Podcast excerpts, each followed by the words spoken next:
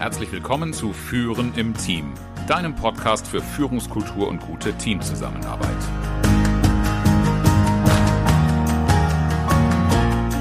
Mein Name ist Oliver Bayer. Ich helfe Teams, ihre Zusammenarbeit zu stärken und Erfolge zu feiern, ohne Verantwortung abzuschieben. Herzlich willkommen zu einer neuen Folge von Führen im Team mit Oliver Bayer. Mein Name ist Nicola Hartung und ich freue mich sehr, dass ich heute mal wieder dabei sein darf. Hallo Oliver. Hallo Nicola. Und die Freude, die ist ganz meinerseits. Dieses ist ja eine ganz besondere Folge und ja. ich möchte am Anfang mit drei Zahlen starten. Mhm. Seit zehn Jahren oder annähernd zehn Jahren bist du jetzt als Trainer und Coach selbstständig. Mhm. Seit vier Jahren machst du regelmäßig diesen Podcast. Ja. Und heute ist sage und schreibe die 100. Folge. Episode 100, ja, so nach Star Wars Manier benannt, ohne dass ich mich mit dieser Show vergleichen möchte. Die hundertste Folge ist ja ein schöner Anlass, um einerseits vielleicht ein bisschen zurückzuschauen, um mal genauer oder vielmehr ein bisschen tiefer zu graben.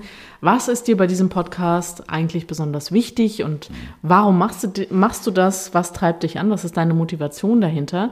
Ähm, und starten möchte ich ganz gerne äh, mit der Frage nach dem Titel. Der hat sich ja bekanntermaßen im Laufe der Zeit verändert. Wie hieß der alte nochmal? Der hieß am Start vor vier Jahren mal effektiv und innovativ im Team. Ich musste das auch ein bisschen üben, bis ich das flüssig aussprechen konnte.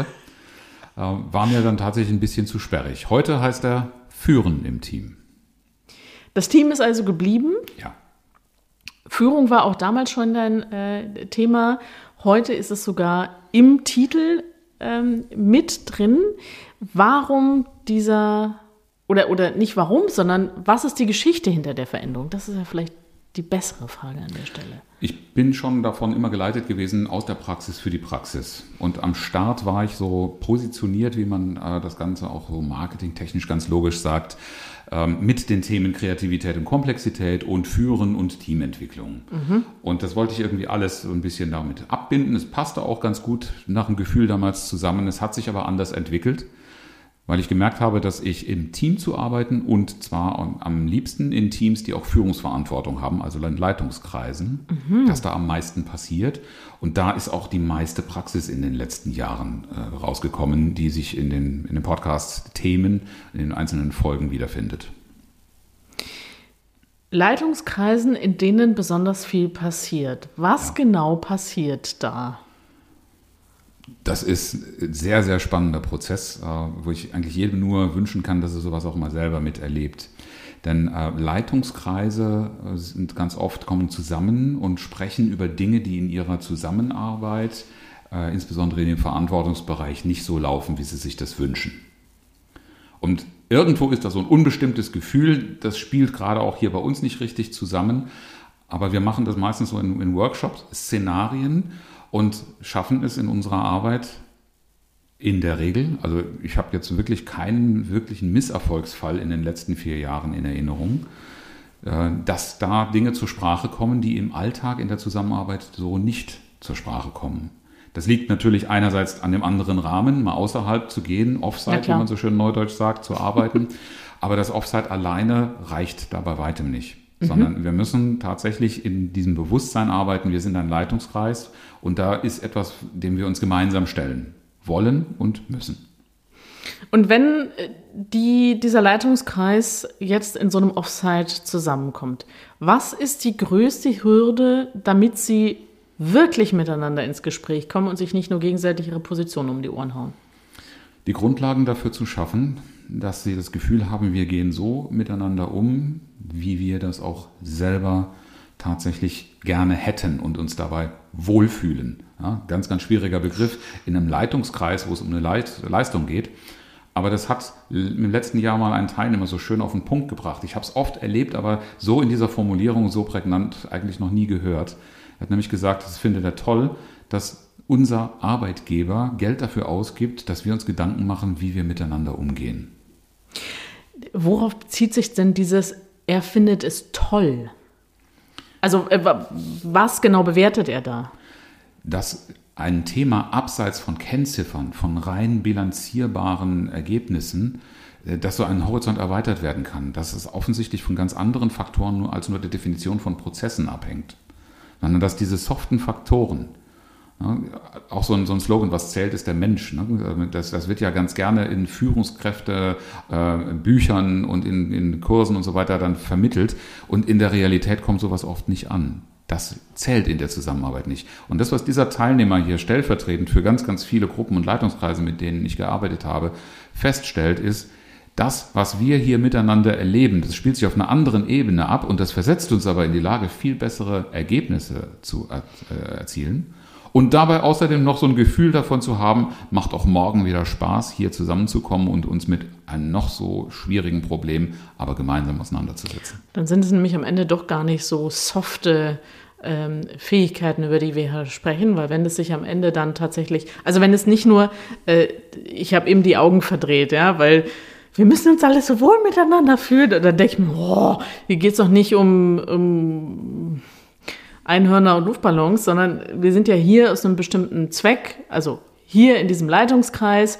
Wir, wir wollen ein bestimmtes Ziel zu errei erreichen, über das wir uns auch erstmal gemeinsam Klarheit schaffen müssen.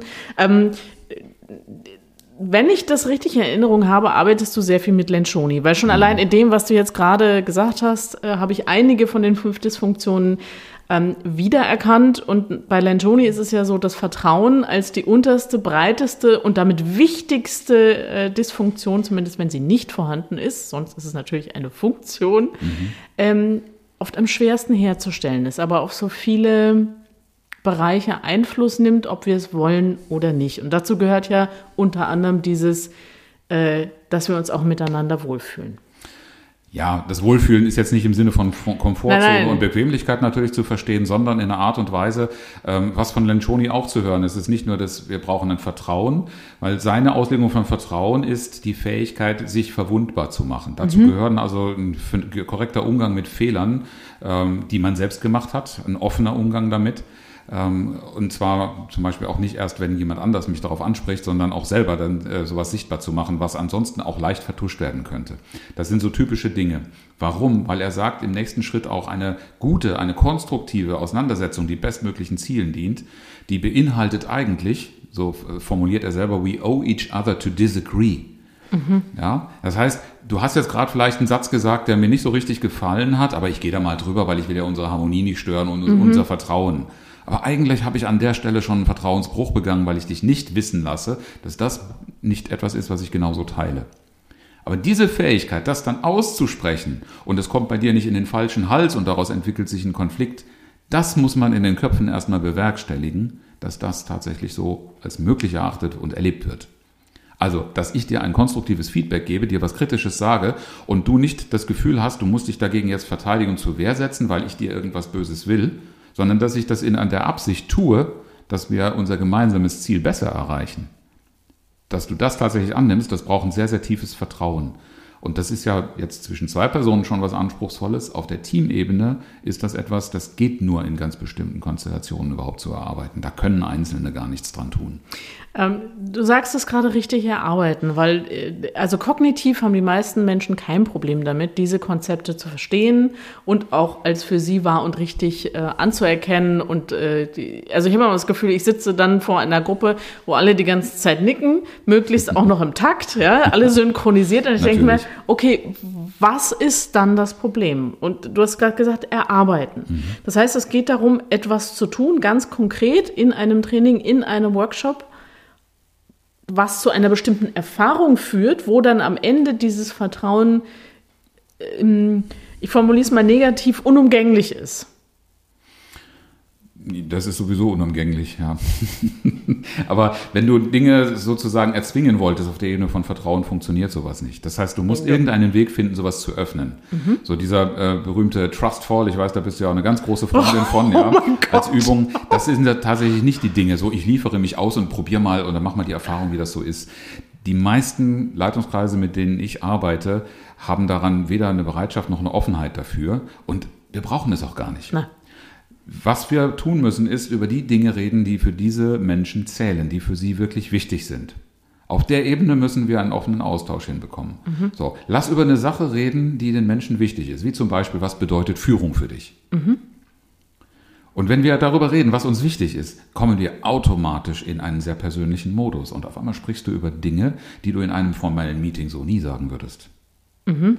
Und das, dich reden zu hören und auch von anderen im Team, die möglicherweise mit am Tisch sitzen, das erzeugt auf der emotionalen Ebene auf einmal eine Bereitschaft, sich auf Dinge auch einzulassen je mehr man auch von der Person da erkennen lässt, je mehr man also auch in einer persönlichen Ebene den anderen kennenlernt, versteht und der da sichtbar wird, desto stärker wird die Verbindung. Und wenn diese Verbindung mal stark genug ist, das kennen wir alle aus vertrauensvollen Bedingungen, also in guten Freundschaften kann man sich die Meinung sagen, ohne dass die Freundschaft kaputt geht. Und genau dasselbe gilt für die Qualität, für die vertrauensvolle Qualität einer Zusammenarbeit.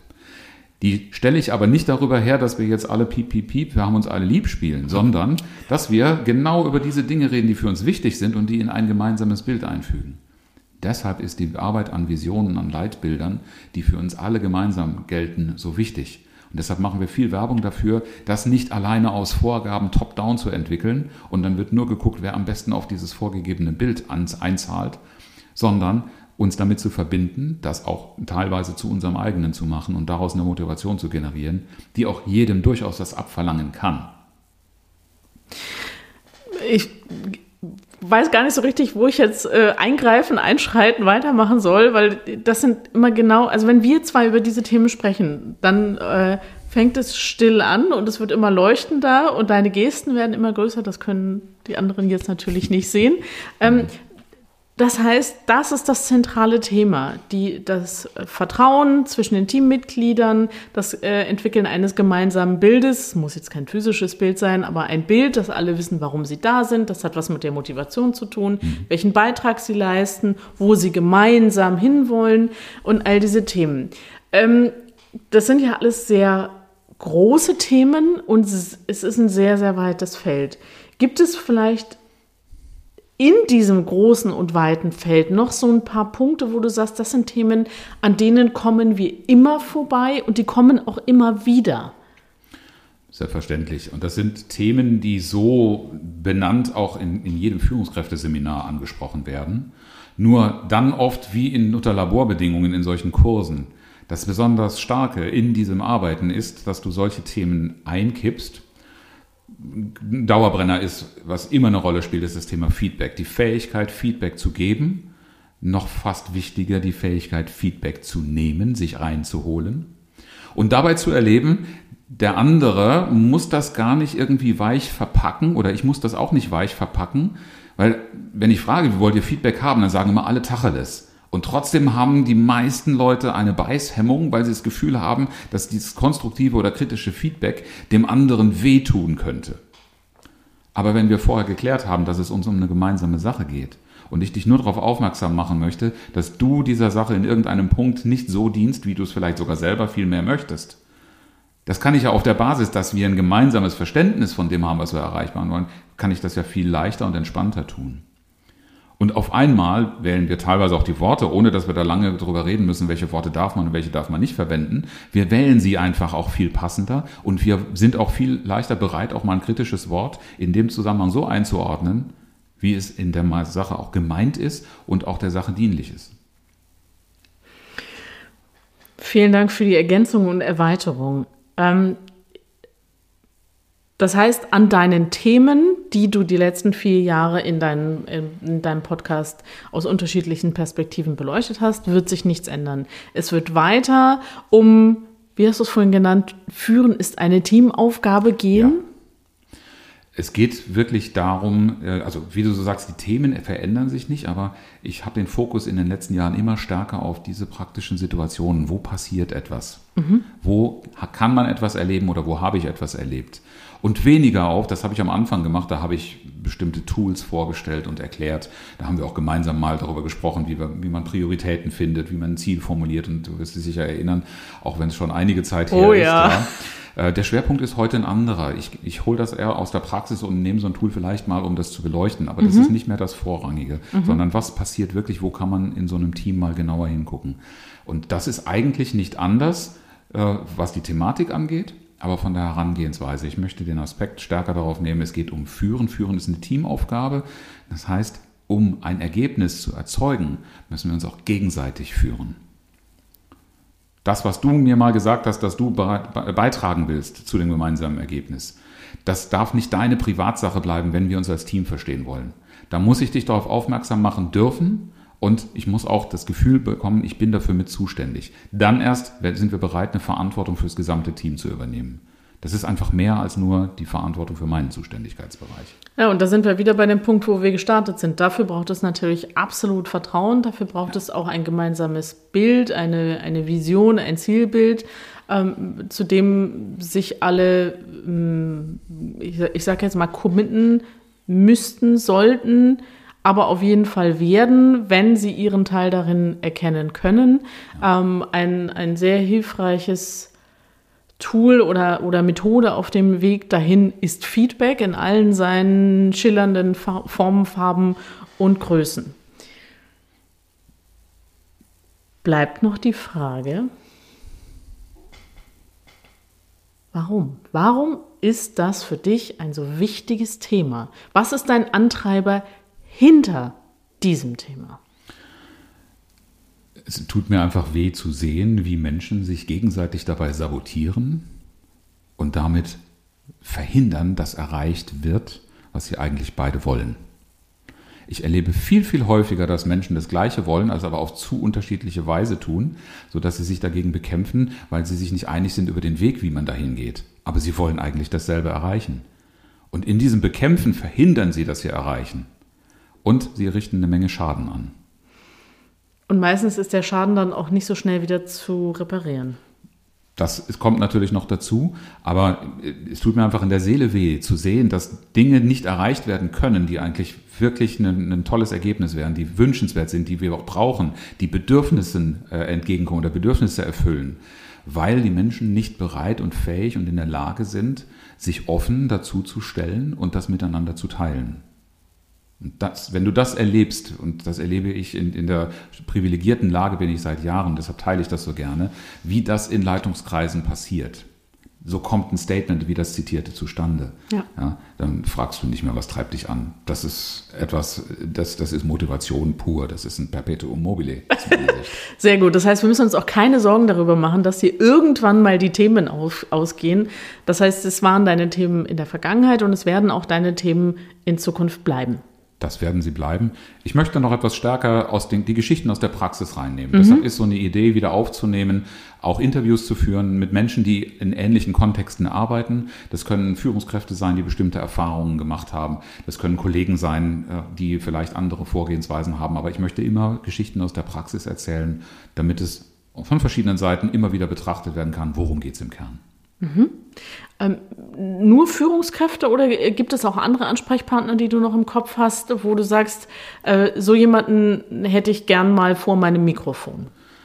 Naja, grundsätzlich jedem, der als Experte etwas dazu zu sagen hat. Und Experte ist jemand für mich, der es nicht nur aus Büchern gelernt und studiert hat, sondern mhm. der es auch praktisch erlebt hat mhm. oder nah am Objekt war. Mhm also durch eigene Beobachtung, durch selbst erlebte Geschichten, äh, genau diesen Prozess oder was da passiert ist, sehr, sehr anschaulich auch äh, erzählen kann. Das heißt, das ist das, was sich in Zukunft verändern wird. Es wird wieder mehr Interviews geben. Ähm, es wird äh, häufiger Podcasts geben, wo du nicht allein bist, sondern wo du ähm, mit einem voraussichtlicherweise sehr, sehr spannenden Gesprächspartner, Gesprächspartnerin ähm, deine Hörer beglücken wirst. Und wenn ich das richtig im Kopf habe, hast du auch vor, noch mehr Möglichkeiten zur Interaktion über Social Media zu schaffen. Ich habe ja ohnehin schon eine sehr regelmäßige Aufarbeitung. Man findet auf LinkedIn immer zum aktuellen, zur aktuellen Podcast-Episode regelmäßig Beiträge und Möglichkeiten, auch an Diskussionen teilzunehmen. Äh, da arbeite ich auch an Ideen, das noch weiter zu intensivieren, äh, so dass man mit mir stetig in den Austausch gehen kann. Ähm, genau genommen ähm, könnte ich hier sagen, mit Herbert Grönemeyer zu sprechen, es bleibt alles anders.